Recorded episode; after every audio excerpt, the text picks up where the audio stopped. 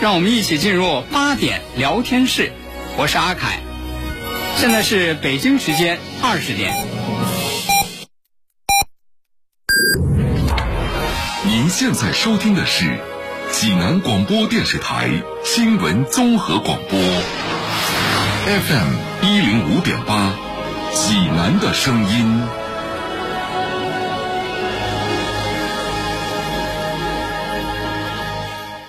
我是高新区顺华路街道正丰社区社区工作者柴小林。您知道新的济南市文明养犬条例九月一号已经正式实施了吗？遵守条例，办证养宠，遛狗拴绳，一起为建设文明、安静、清洁、和谐的全城人居环境共同努力。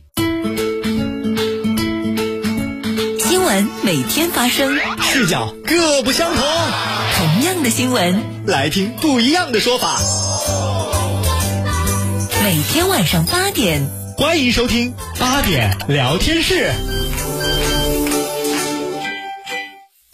聚焦热点新闻，解读世界真相。FM 一零五点八为您精彩呈现央视新闻一加一。你好，观众朋友，欢迎收看正在直播的新闻一加一。如果把持续近两年的全球抗疫比作人类正在过一个黝黑的隧道的话，那我们现在把穿过这个隧道，然后走到尽头，见到光亮，寄托在两件事的身上。第一个是呢，大范围的疫苗的有效接种；第二个当然就是特效药的这种出现，并且呢进入到使用的状态。现在针对这两条呢，在国内。都有相关的消息，我们来看一下关于新冠疫苗的接种。截止目前，我国新冠疫苗累计接种已经超过二十四亿剂次，而特效药，截止目前，我国自主研发的新冠特效已有六种。今天我们就关注这两点，但首先要关注的是疫苗接种，因为疫苗接种这方面，我们现在特别关注的是一老和一小。在一小这里，既包括着少年、儿童，甚至是幼儿，因为三岁到五岁之间等等。来，我们先从疫苗开始关注起。根据国务院联防联控机制有关部署，上海市在此前已启动六至十七岁人群新冠病毒疫苗接种服务的情况下，从十一月十八号二十时起，将为有意向接种的三至五岁人群开通新冠病毒疫苗登记预约接种服务。这是上海针对三至五岁儿童接种新冠病毒疫苗的最新安排。预约成功后，孩子在家长陪同下前往预约接种点进行疫苗接种。那么，根据我了解到的最新情况，此次上海三至五岁儿童新冠疫苗接种时间是十一月二十号。由于每个幼儿园情况不同，会存在集中在幼儿园接种，或者是前往指定的预约点接种两种情况，而预约服务。也就是在刚刚一个多小时前开始的，所以呢，暂时还不清楚具体的预约人数，但是是否接种完全是根据家长的意愿自行选择的。除了上海，连日来我国多地已经陆续开展儿童青少年的新冠疫苗接种工作。目前，根据国家卫健委的统一安排，三至十一岁儿童接种新冠疫苗按照属地管理、就近方便原则进行。学校、幼儿园要按当地教育、卫健部门的工作要求，配合组织接种工作。在知情同意、自愿原则下，由监护人陪同前往接种点接种。疫苗接种依然实行居民免费政策，同时不能与其他免疫规划疫苗同时接种，接种间隔需要十四天以上。事实上，我国批准三至十七岁人群使用的疫苗，包括国药中生北京所、武汉所新冠病毒灭活疫苗和科兴中维新冠病毒灭活疫苗。呃，目前呢，三到十一岁人群已经接种了八千四百三十九点五万人，加强免疫已经接种四千九百四十四万人。我们将力争在十二月底。完成三到十一岁人群的全程接种工作。除了儿童、青少年，推进老年人新冠疫苗的接种工作也在进行当中。由于老年人的接种率相对偏低，并且感染新冠的风险高于年轻人，因此这一群体的防护也十分必要。目前全球累计因新冠死亡已经超过五百万，平均年龄大概在七十岁左右，而我们按照。啊，这个近期看到的一些数据统计，也看到，六十五岁以上的老人、七十五岁以上的老人、八十五岁以上的老人，相较于年轻人来讲，他的重症的风险是五倍、七倍、九倍，他死亡的风险是九十倍、二百二十倍、五百七十倍。老年人除了有免疫接种疫苗后过敏的情况，或者是处于疾病的急性发作期，其他都是可以接种的。好，接下来马上连线中国疾控中心免疫规划首席专家王华庆。呃，王老师您好。首先，在关注这个青少年的时候，三岁到十七岁、十二岁到十七岁的时候，其实可能我们已经关注很多了。那三到十一岁的时候，有两个问题也是大家关心的。第一个，它的剂量是否跟成年人都一样？第二个，间隔的时间是否也跟成年人一样？好，白白老师你好。那个刚才你提到这两个问题，实际上第一个问题就是关于成分和剂量。其实目前我们儿童使用的和前期成人使用的呢是一样的。另外一个就是接种的这个程序要求，也是和前期成人是一样的。那么从间隔上来说呢，呃，儿童接种的这个程序呢，两剂次之间和过去是一样的，还是呢要大于等于三周以上。呃，还是要求呢，就是尽量在八周之内呢完成第二次的一个接种。嗯。呃，老师，可能很多的家长呢，在自己接种疫苗的时候，他觉得这个没问题，而且也没什么不良反应，但是他特别关心这孩子小啊，这个青少年在接种疫苗的时候，据你们观察，他的不良反应情况怎么样？这个不良反应呢，目前我们主要来自两个结果，一个呢就是我们看到这个疫苗在前期，呃，做了一个三期的临做了一个临床试验。那么看到这个临床试验当中，呃，不良反应的发生率呢和成人组呢没有这个显著性的差异。另外一个呢，我们现在这个儿童疫苗呢已经接种了，呃，比较多了，是吧？前面也有一个介绍。从目前我们监测的结果来看呢，疫苗不良反应的总体发生率呢也不高于成人。那当然呢，后续我们还要进一步做好新冠疫苗。这个疑似不良反应的一个监测和分析，呃，以保证呢新冠疫苗接种的呢顺利进行。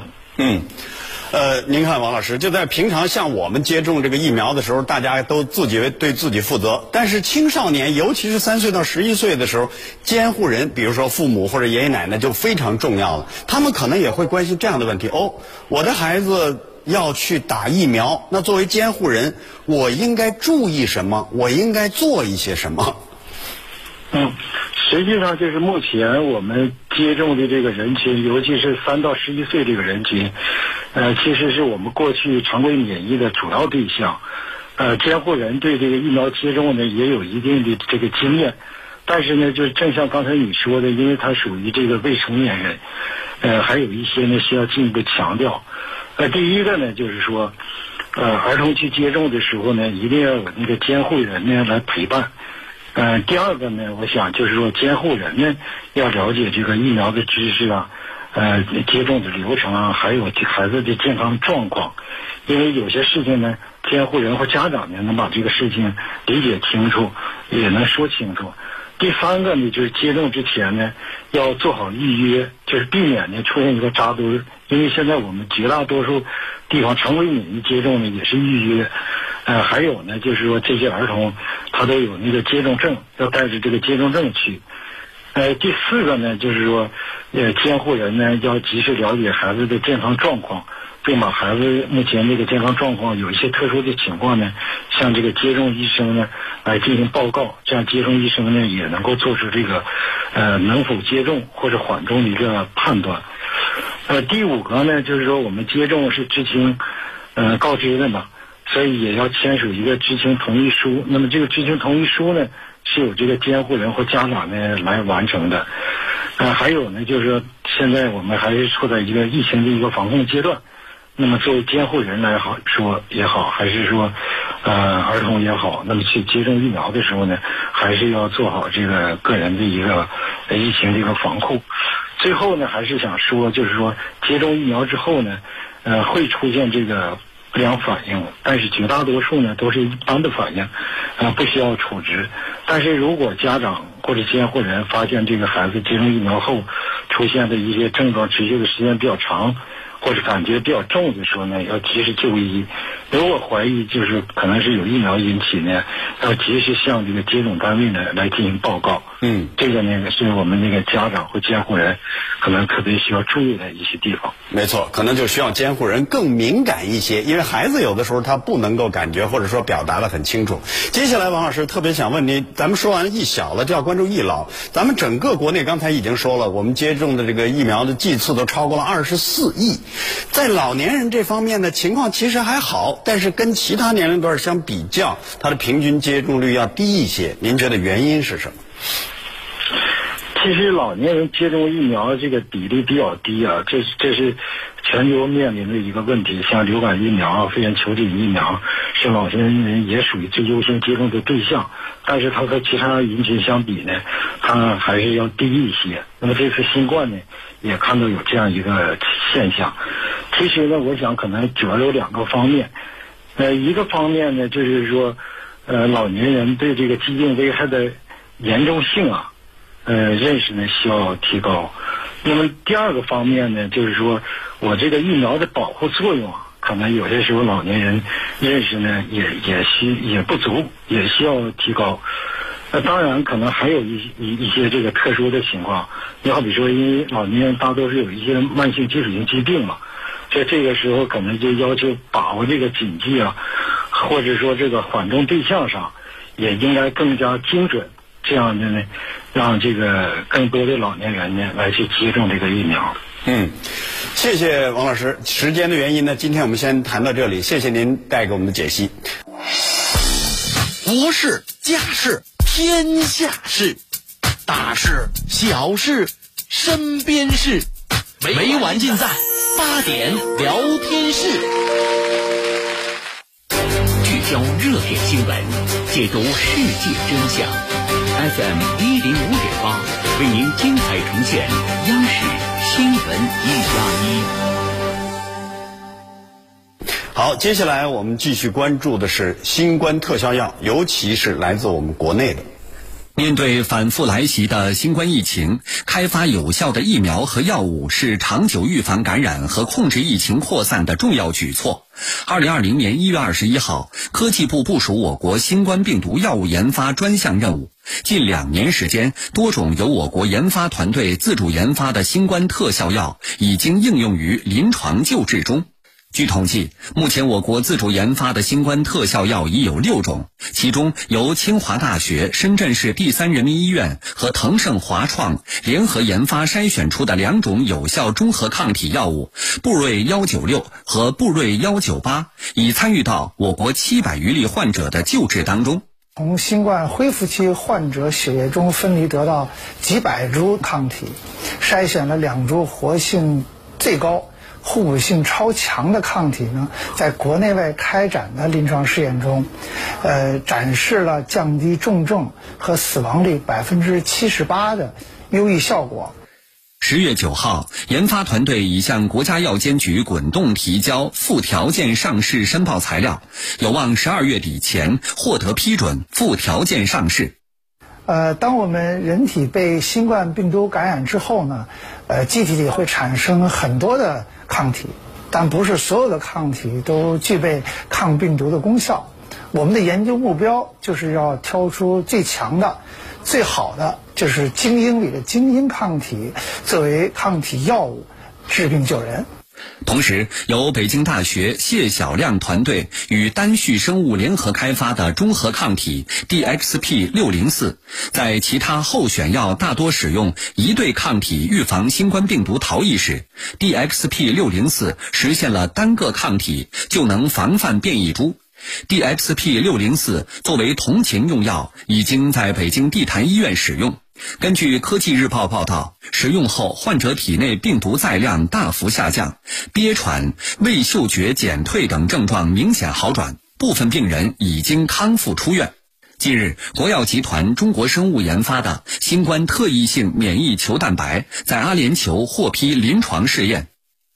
这个药物呢，已经在中国药监当局已经批准获得临床研究批件，同时在阿联酋我们也获得了临床研究批件。那么这一两天就在阿联酋开展临床研究。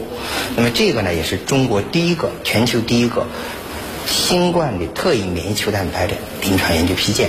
从我们目前设计的方案来说，主要是对轻症、中症的患者来，那么感染以后来做治疗。目前，新冠病毒有效用药的研发主要围绕阻断病毒进入细胞、抑制病毒复制、调节人体免疫系统三条技术路线展开。我国在这些技术路线上均有部署。好，接下来我们要连线的是北京大学教授谢晓亮。不过在连线之前，我们先来介绍一下他的团队和丹旭生物联合开发呢，是包括着我国自主研发的新冠抗病毒药物之一。那这药物的名称，研发时间是从去年的六月份一直到现在。那谢晓亮呢，就是这个团队的领头人。接下来马上连线谢晓亮教授。谢教授，就咱们研发的这个。新冠的这个特效药，现在在这个从临床的角度来说，叫同情用药，也就是没有什么其他办法的时候使用的一种方式。那你们观测的效果是怎么样的？啊，呃，是这样。十月底北京疫情反复呢，市政府紧急组织专家讨论会，同意啊我们的 DXP 六零四呃中国抗体作为同情用药，在北京地坛医院使用。那病人用药后呢？体内的更多载量大幅下降，呃，憋喘还有微嗅觉减退等症状呢明显好转，呃，部分病人呢已康复出院，而他们的平均核酸转阴和住院时间呢，与以前没有用我们中国抗体的情况相比呢，缩短了十一天，呃，这是一个很好的结果。嗯，呃，我们呃当然很高兴，但是接下去呢还需要进行严谨的临床试验。也就是随机对照的双盲试验。嗯，从临床试验的这个角度来说，我们虽然有零星的疫情，但是可能不能满足临床这个所进行试验需要的这种相对大一点规模的。这是不是你们在药物研发当中相当大的一个难题？对的，呃，这是一个非常大的难题。呃，就是由于中国的疫情控制有力，所以国内病人很少，很难做临床试验，必须要在国外做。难度很大，嗯，呃，当然还有其他的难题，呃，还有一个难题就是病毒变异株，呃，我们的第一个抗体在国外做完了二期临床实验，结果呢是呃不错的，但是变异株来了，结果第一个抗体呢就被逃逸了，也就是完全失效了，呃，我们所有的投入都付诸东流，而我们的第二个抗体 DXP。六零四幸存下来了，所以你要说什么最难啊？我觉得最难的是避免抗体被病毒逃逸。嗯，接下来咱们我们离上市还有多长时间？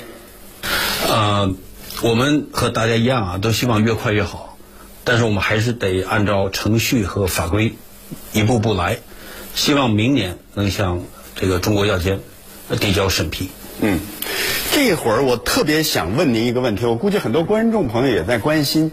您作为领头人，在研发这个药物的过程中，你期待它的最好的效果目标是什么？达到什么样的目标？我们期待的呢，当然是它的呃疗效好啊，而且呢呃呃价格不要太高啊。那我们呃当时找到的。这前两个中国抗体啊，呃，它的疗效是是很好的，啊，那头一个那个被逃逸的是，呃，疗效是呃被报道的最好之一，但是呢，啊，它的这个呃，由于它疗效好，所以它给这个呃病毒的进化压力就很大，所以很快就被逃逸了。那呃，这个六零四呢？呃，没有被逃逸。后来我们发现呢，它实际上是一个非常特殊的、我们求之不得的抗体。我们当时不知道它有多好，所以你要说我们现在要的，呃，什么性质最好？我们是想要一个不会再被逃逸的。呃，现在这个六零四没有被现呃现有的呃变异株所逃逸，呃，而且我们的实验也证明，将来也在。最大程度上不会被新的变异株逃逸。嗯。谢教授有一个问题可能相对专业，那就是从这个技术路线的角度来说，嗯，你看有三种技术路线，一个是阻断病毒进入细胞，一个是抑制病毒复制，还有调节人体免疫系统。你们采用的是第一类，阻断病毒进入细胞，如何来就是怎么选择了这个路线？呃，怎么选择这个路线？就是呃，这个技术路线呢，就是呃，用大分子，也就中和抗体来。阻断病毒进入细胞哈，啊，那么在呃感染病毒或者接种疫苗后呢，人的免疫系统会产生这个中和抗体，啊，是由这个呃免疫细胞 B 细胞产生的。那这个中和抗体呢，结合到病毒上就可以抑制病毒的感染。啊，这个中和抗体呢是要要注射的，所以它特点呢是安全性。和疗效好，但是它呢，呃，价格相对高，啊，那目前美国已经有三家药厂的中和抗体获得这个呃紧急用药呃的批准啊，啊，那中国的这个腾盛博药这个中国抗体也接近完成三期临床，那一般的中和抗体药物都用的是两个或多个抗体，也就是所谓这个鸡尾酒疗法，那目的呢是避免免疫逃逸。而我们这个 DSB 六零四啊，只用呃单个抗体就可以有效的避免免疫的呃逃逸啊，呃这个生产成本呢也多于呃也也低于这个多个抗体的生产成本。嗯。所以呃我们当时怎么找到这个呢？我们是用我们呃实验室呃专长的这个单细胞测序技术，我们给这个单个的 B 细胞啊测序。然后找到这个序列，呃找到抗体。我们是一个高通量的技术，所以我们可以筛很多很多抗体，从这里找到最好的。嗯，最后可能只有二十秒的时间了。有了这个特效的药物加上疫苗，是否可以让我们的生活恢复正常？特效药哈，呃，这个实际上我们呃怎么叫特效药？我觉得我呃，DXP 六零四已经满足了。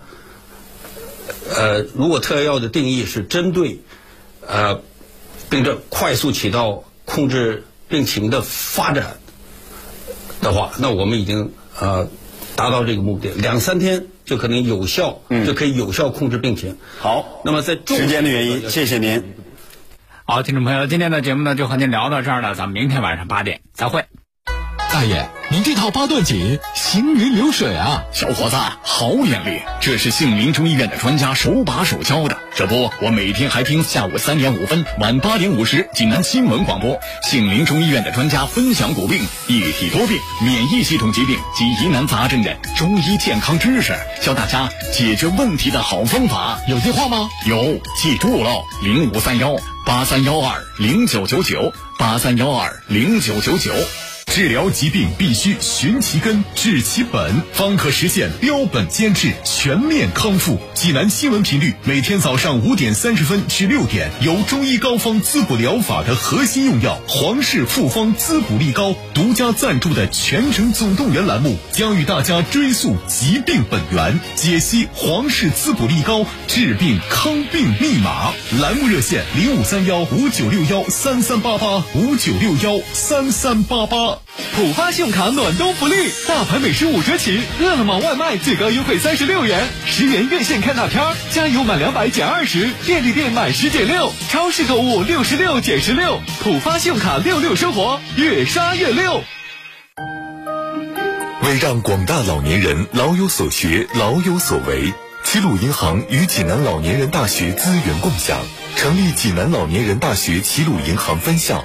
七家校区开设美术、书法、摄影、剪纸、防范金融诈骗等各类课程，为文化养老贡献力量，打造养老金融共绘多彩夕阳红。齐鲁银行，在您身旁。喜讯，喜讯！心血八味胶囊大型优惠活动开始了！心血八味胶囊特别推出用心血八味胶囊健康度寒冬大型优惠活动，优惠截止到十一月二十四号，优惠截止到十一月二十四号。心血八味胶囊全天咨询订购电话零五三幺八六幺零零三幺八八六幺零零三幺八零五三幺八六幺零零三幺八。中信银行暖心回馈，安心稳定存款产品再升级，稀缺大额存单产品火热发行中，三年期利率最高百分之三点五五，额度有限，先到先得，更有多种期限产品可选，详询中信银行各网点。大爷，您这套八段锦行云流水啊！小伙子，好眼力，这是杏林中医院的专家手把手教的。这不，我每天还听下午三点五分、晚八点五十济南新闻广播，杏林中医院的专家分享骨病、一体多病、免疫系统疾病及疑难杂症的中医健康知识，教大家解决问题的好方法。有电话吗？有，记住喽，零五三幺八三幺二零九九九八三幺二零九九九。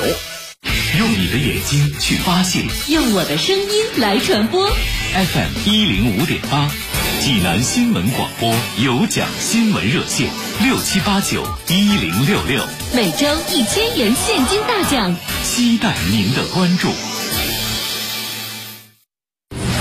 十四秒就能感染德尔塔毒株，你了解它吗？我们是德尔塔病毒，是当下主要流行的新冠肺炎变异毒株。我们有十五处突变，在被我们感染的人体中，呼吸道病毒载量甚至是原始毒株感染者的一千二百六十倍。如果人类不想和我们一决高下，除了坚持好各项防控举措，能做的还有打疫苗。您是说我们能绕开疫苗的防护系统吗？我们确实可以部分绕开疫苗的保护，但并不是绕开全部。疫苗还是可以提供足够保护的。科学认识，积极防范。FM 一零五点八，济南新闻综合广播提醒广大市民：疫情期间，请自觉做到不聚集、勤洗手、戴口罩、打疫苗。抗击疫情，每个人都是第一责任人。一场意外的爆炸，炸出了巨额资金的离奇失踪，将各种尖锐复杂的矛盾暴露出来。故事发生在汉东省荆州市，荆州中福面临巨大困境，账面巨亏十五亿元。于是，党政高官、企业高管、弱势群体、各类人物纷纷登场。FM 一零五点八，济南新闻综合广播正在热播周梅森的长篇小说《人民的财产》，每天早晨八点四十分，敬请收听，由齐芳播讲。